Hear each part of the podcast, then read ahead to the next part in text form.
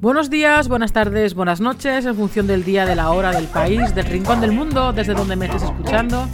Yo soy Mónica Corchado y soy la directora y creadora del Instituto Dog Coaching, instituto desde donde me gusta ayudar a las personas con perros, a las familias con perros, a cualquier eh, ser humano que viva con perros a mejorar la convivencia diaria, la convivencia en el día a día, vamos.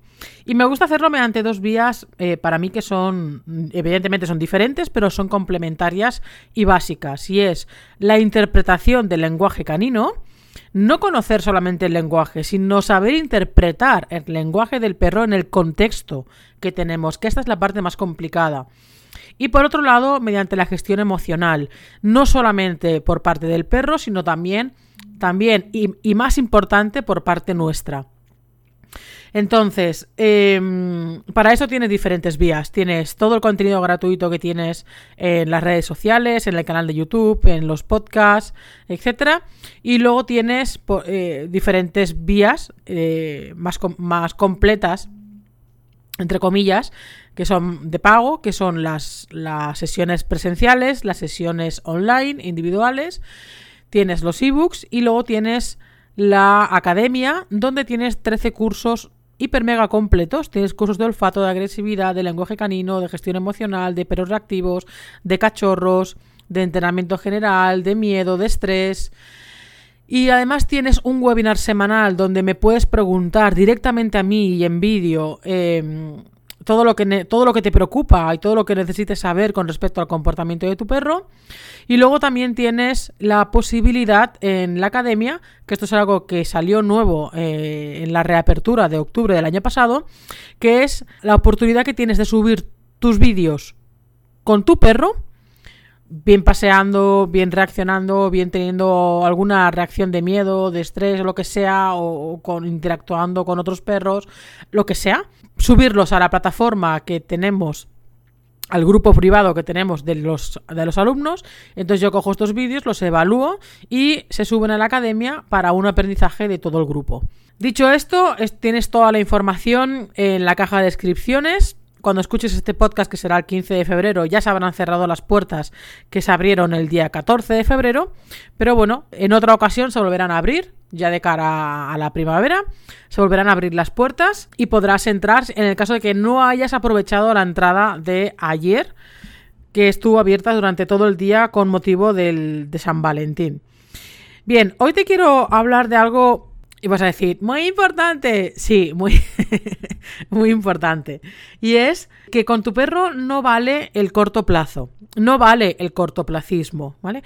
Vivimos en una sociedad del clic fácil, de las cosas fáciles, rápidas, inmediatas, eh, con un montón de inputs visuales y auditivos mm, constantes y todo lo queremos para ayer no solamente en cuestiones laborales, sino en cuestiones de la vida en general. Lo queremos todo para ayer o como muy tarde para hoy. Y, lo siento mucho, pero con nuestro perro esto no funciona así.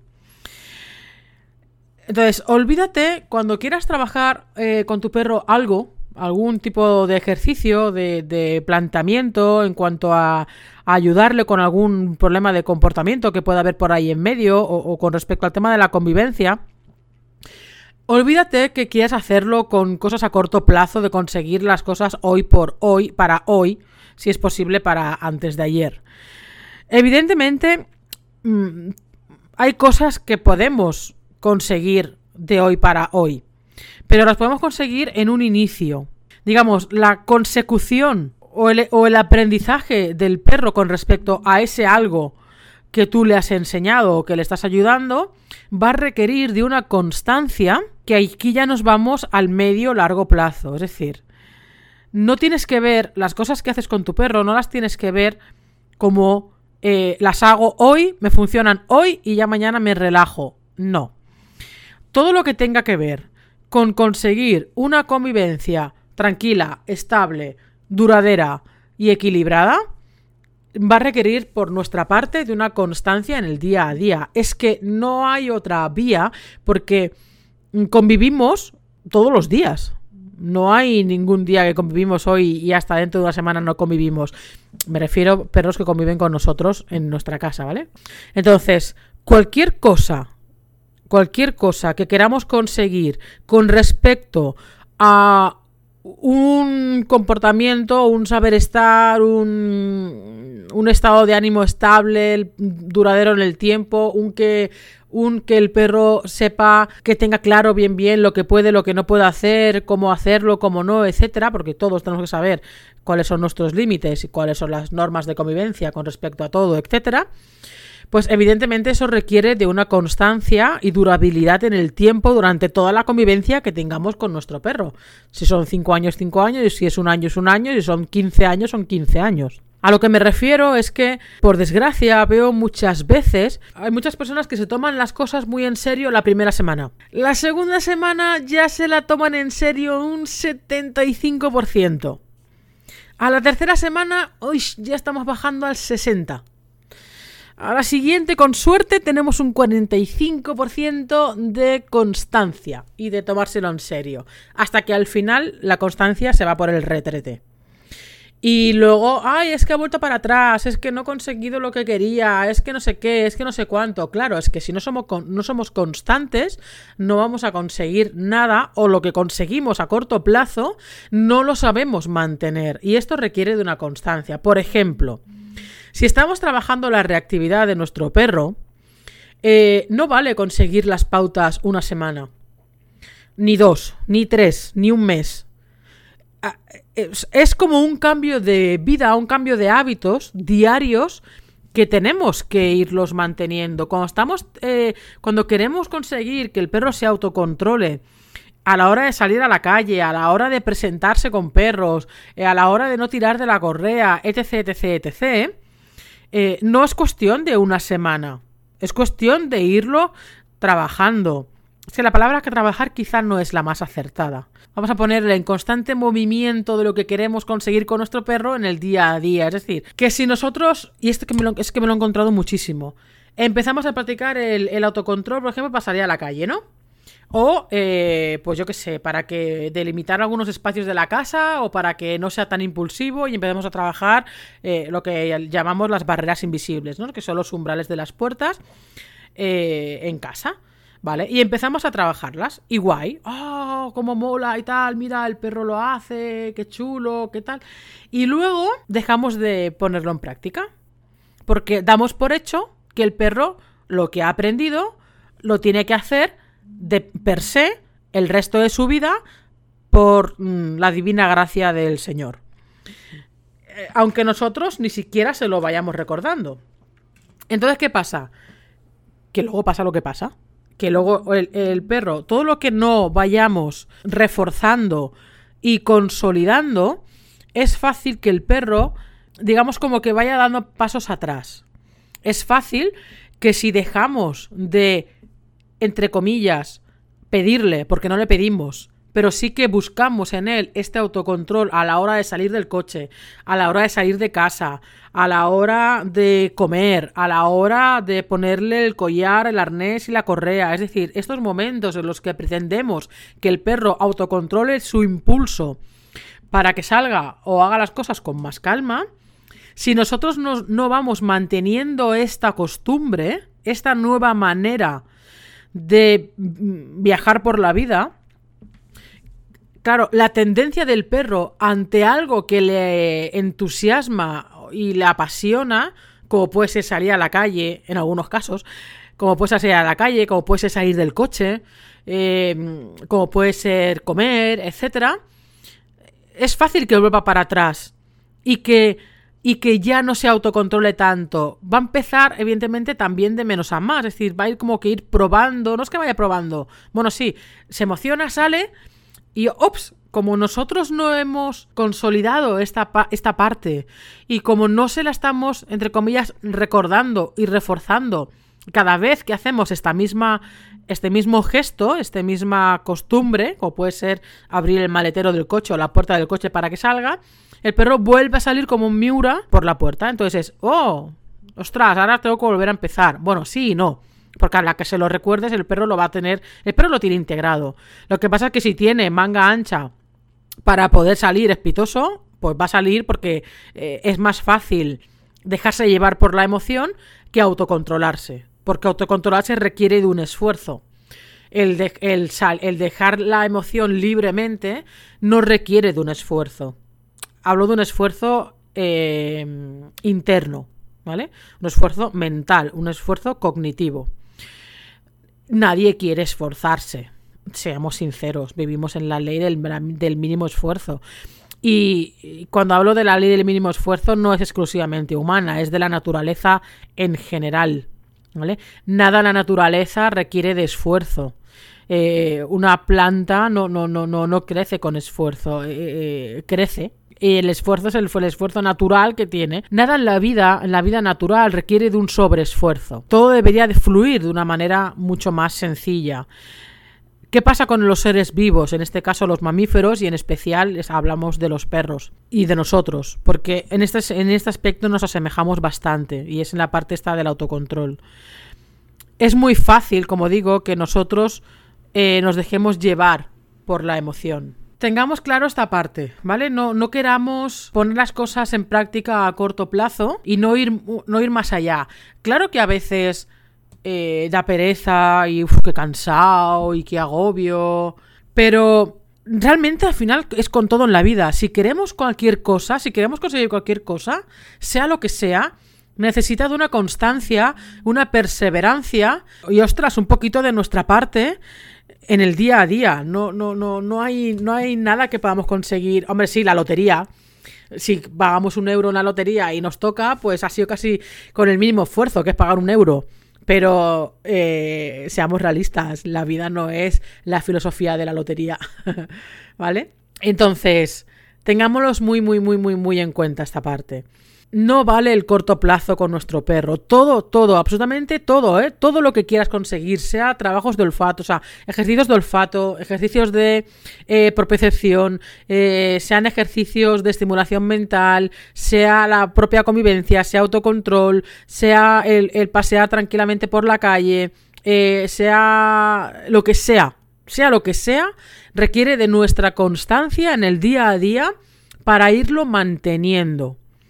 Es lo mismo que si queremos perder peso, eh, por ejemplo, y, queremos, y tenemos que hacer ejercicio. Como no mantengamos el ejercicio, difícilmente vamos a poder mantener el peso perdido. Y esto te lo digo con experiencia. Entonces, si no mantenemos los hábitos alimenticios, si no mantenemos los hábitos de deporte, si no mantenemos los hábitos de una vida saludable, etcétera, etcétera, es muy fácil, muy fácil tirar para atrás. Muy fácil, porque es como que la tendencia natural. O sea, la tendencia natural es hacia nuestro antiguo estado, a no ser que realmente sea un hábito y tengamos esta constancia instaurada ya porque hemos instaurado el hábito. Lo difícil es el hábito. Por eso cuando, cuando trabajo con personas que, que tienen que poner en práctica alguna manera... esa, nueva manera de proceder con respecto al autocontrol de salir a la calle, al esperarse que el perro esté más tranquilo a la hora de poner el collar, al poder tener la puerta abierta y que el perro no tenga el ímpetu de querer salir de golpe, el abrir la puerta del coche y que no quiera salir como, digo, como un miura.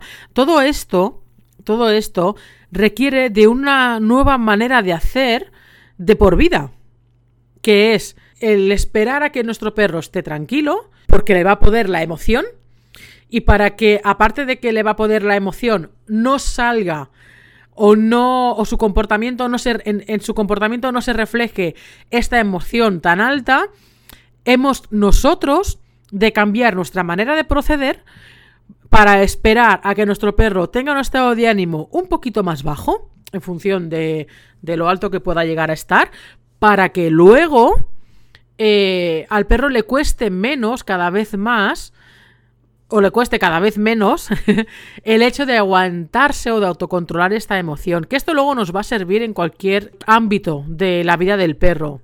Cuando vea personas, cuando vea otro gato, cuando vea otros perros, cuando vea la familia, cuando etcétera, etcétera, etcétera. Esto nos va a servir, pero si no lo mantenemos, si no sabemos mantenerlo porque no hemos cogido el hábito nosotros de actuar y de, y de, y de hacer las cosas de otra manera de por vida, que eso no tiene que costarnos, por eso digo que no tendría que ser un esfuerzo, sino que simplemente tenemos que cambiar nuestra manera de hacer las cosas, tenemos que cambiar la manera en la que nos comunicamos y nos relacionamos con nuestro perro para que éste cambie su manera también de hacer las cosas. Por eso muchas veces digo que, eh, hasta que nosotros no cambiemos la manera de hacer, el perro no va a cambiar su manera de hacer. Y no podemos pretender cambiar nuestra manera de hacer una semana. Y luego ya está, es que me he cansado. O es que ya el perro, ojo, si lo tenía aprendido, pero sí, lo dejé de hacer y el perro ha vuelto para atrás. Bueno, ahora ya sabes por qué. Entonces, olvídate del corto plazo. Con nuestro perro tiene que ser medio largo plazo. Prácticamente a largo plazo. Y no debería de ser costoso, no debería de ser eh, agobiante, no debería de ser un suplicio. No debería de serlo. A veces entiendo que lo es, ¿vale? Cuando estamos trabajando con un perro joven, con ímpetu, eh, con una carencia bastante alta normalmente de gestión emocional y de autocontrol, porque está en un periodo en el que lo está aprendiendo, hemos de tener la constancia suficiente, la perseverancia suficiente, la paciencia suficiente y, cada día poner nuestro granito de arena para que nuestro perro vaya integrando esta nueva manera de comunicarse con el mundo. A veces cuesta, a veces cuesta, pero de verdad que tenemos que ser pacientes y sobre todo, más que pacientes, perseverantes, que es lo que más nos cuesta a, nosotros como humanos. ¿Vale? O sea que recuerda todo esto que te he comentado, de nada sirve el corto plazo, olvídate del corto plazo para cosas con tu perro y piensa más allá, piensa en cómo quieres que sea la convivencia con tu perro. Y eh, hemos de manejarla de esta manera, todo lo que queramos o sea, toda esa convivencia que, construimos en nuestra mente de cómo queremos que sea con la convivencia con nuestro perro, eh, la, primero hemos de construirla en nuestra mente y luego esa construcción mental hemos de ponerla en práctica, pero a diario y de por vida recordando y reforzando todo aquello que buscamos en el perro. Y ojo, no solo en el perro, en nosotros. Así que nada, te dejo esta reflexión de hoy que creo que es muy importante, porque no solamente porque todo lo es importante, sino porque realmente esto va a marcar la diferencia entre que tú realmente consigas lo que quieres conseguir de tu perro y con tu perro, y a poder así disfrutar esta convivencia con él. ¿Vale? Bueno, nada más, nos vemos por ahí, por las redes, nos vemos por la academia, nos vemos por los talleres grupales que en primavera empezaremos. Nos vemos muy prontito, muy prontito, nos vemos cuando, por cierto, ya te iré explicando, pero voy a abrir una, un grupo. Eh, ya sabéis que estoy escribiendo una, una trilogía con respecto al tema de la reactividad. Mm, es hiper mega completa es tan completa que no hay nada en el mercado que se parezca. Entonces, estoy ya terminando el primer libro. Para la primavera estarán ya los tres preparados, que podrás tenerlos. Pero voy a abrir un grupo para todas aquellas personas que estéis interesadas en, cómo va, se va construyendo esta, trilogía, para que os apuntéis a un grupo, es, un, gratuito, es como una lista de espera, digamos, o, una lista en la que vais a ser los, digamos, beneficiados de ir viendo cómo se va construyendo todo esto, incluso iré dando algunas imágenes o algunas, algunas páginas así para que las vayáis leyendo. Y, pero de esto ya os iré informando, ¿vale? De aquí a unas semanitas, quizá una semana o dos, déjame que construya esta parte y os la diré para que, para que veáis todo el proceso de cerca. ¿Ok? Nada más, nos vemos por ahí. Adiós.